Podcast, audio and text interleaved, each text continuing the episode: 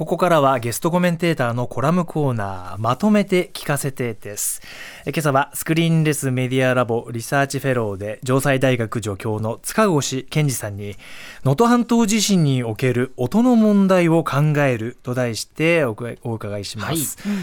うん、音そうですね、うん、あのまあ、やっぱりこの地震に関しては、情報社会学的にデマとかフェイクニュースとか、まあ、生成 AI 使っていろいろとか、まあ、いろんな話は出てるんですけれども、はい、まあ、あのスクリーンレスメディアラボであのこう音のこともやってますので、ええ、まあ、ちょっとあの昨日というか、金曜日の夜にあの放送し、私がコーナーで出ている荻上チキセッションなんかでも少しお話ししたことでもあるんですけれども、はい、まあ、非常に重要な話なので、いくつか音に関してお話ししたいんですね。はい、で多くの方あのこれ、どうですかね、例えばその地震の時に、いわゆる報道ヘリ、はい、ヘリの音が邪魔だよっていうのがですね、えー、あのこれ、あのツイッターですか、あそこで、その報道ヘリは邪魔になるから気をつけろよみたいなことを書いてる人が、ものすごいインプレッション、こう、はい、1000万超えるレベルで見られていたっていうこともあるんですね。で、そうなんだけれども、実はこれ、例えば NHK とかが2021年ぐらいに記事にしてるんですけれども、うん、報道ヘリって、その阪神大震災の頃とかに確かに音がうるさくて、瓦礫の下に埋まってる人の声が聞こえないっていうことで問題になったりはしたんですけれども、はい、今はですね、もう少なくとも現在の報道ヘリ、あのかなり高いところで、はい、あの行ってあのあんまり音聞こえない。であの救助のヘリなんかよりもあの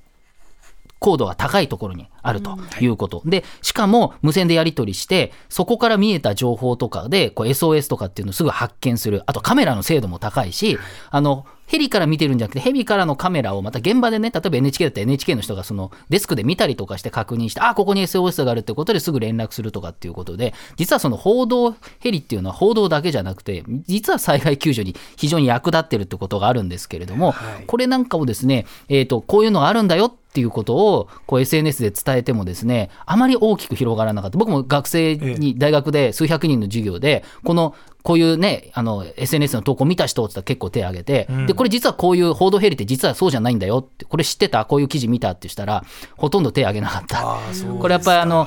アップデートした情報って、その元の SNS の情報の3分の1ぐらいしか見られないっていうのは定説であるんですよね。はい、だとするとこう特に感情的にこういうのやめろよっていうことを見て、例えばそれ100人見たら、訂正情報、アップデート情報30人ぐらいしか見ないっていうことでですね、これなかなか厳しいところがあるなというところも思いましたね。報道報道ね、やっぱりこう伝える、ね、さっきも言いましたけれども。これはですね、本当に私もあの東日本大震災発生して直後から3日間、うん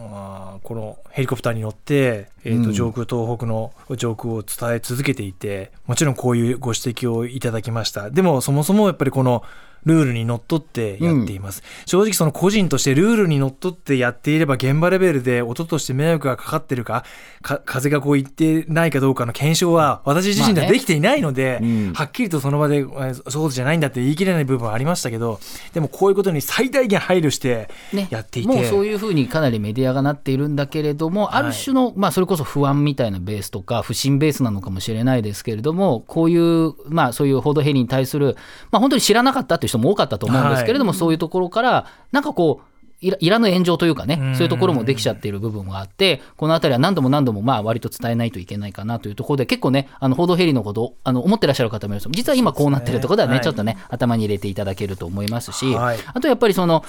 伝え方っていうことで言えば、うん、例えばアナウンサーの方ね、あの地震直後の時強い強い口調でって話でした、ね。ね、ありましたよね、NHK の人がね、はい、あれもやっぱ訓練されてるんですよね、アナウンサーの方なんかは訓練されていて、まあ、あんまりそんな批判の声もなかったですけれども、やり方、工夫っていうのがかなりされているっていうことなんです。よね。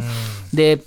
他にもですね実際にはその例えば言語のこう言語の認識が難しい工事脳機能障害ある方っていうのはいるんですけれども、うん、こういう方たちに対しては2018年の論文でですねそのそういう人にはですねこう普通に大きい音で伝えるっていうのでもあまり意味が伝わりづらいらしいんですよ。なので例えば棒読みではなくてリズムを強調した読み方で、うん、えーと女性の声で歌の方がいいっていう、まあ、そういう研究があるんですね。これつまりこう例えば障害のある方をどう救助するかって話とか、ね、人工透析の方をどうするかと今話になってますけど、うん、情報を伝えるときにある種のこう人たちに対しては違う呼びかけの仕方の方がいいと。まあ、外国語で呼びかけるっていうのは、まあ、考えられてるかもしれないけれども、そういったことも今言われるようになったし、考えないといけないし、これなんかはその AI を使って、あるタイプの人にあのこの平の文章をこう AI でこのタイプの人に伝えるんだったらってことで合成音声で例えば女性の声で歌声にしてとか伝えるとかっていうのを、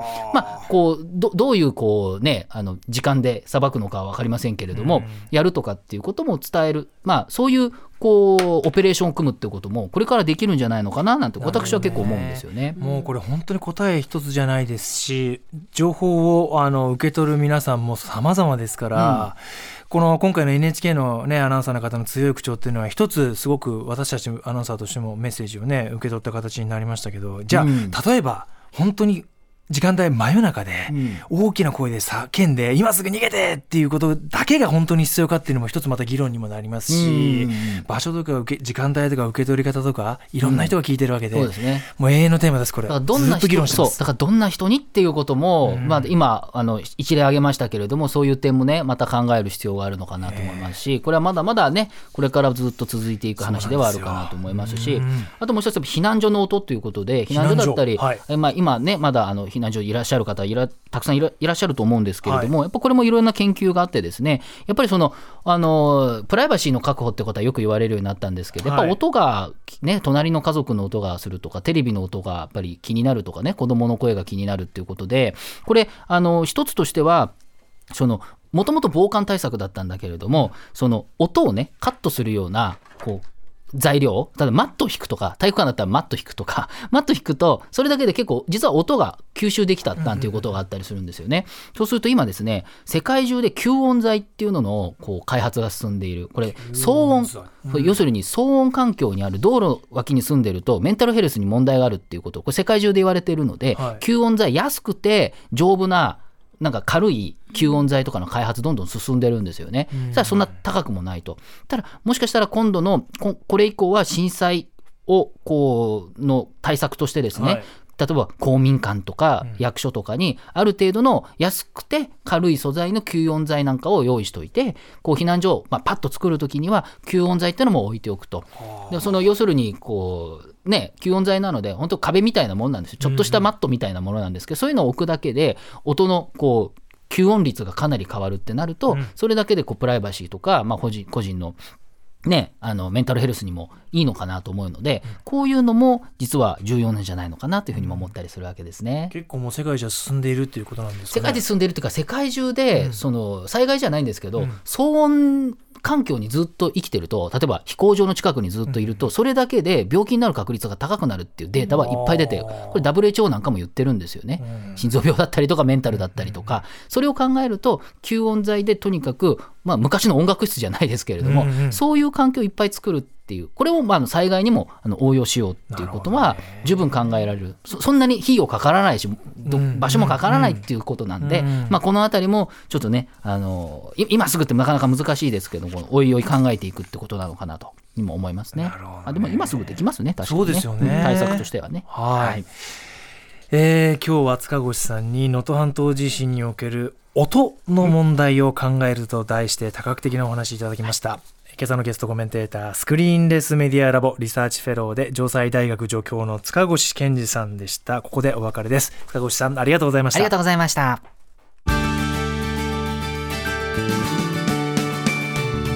まとめて土曜日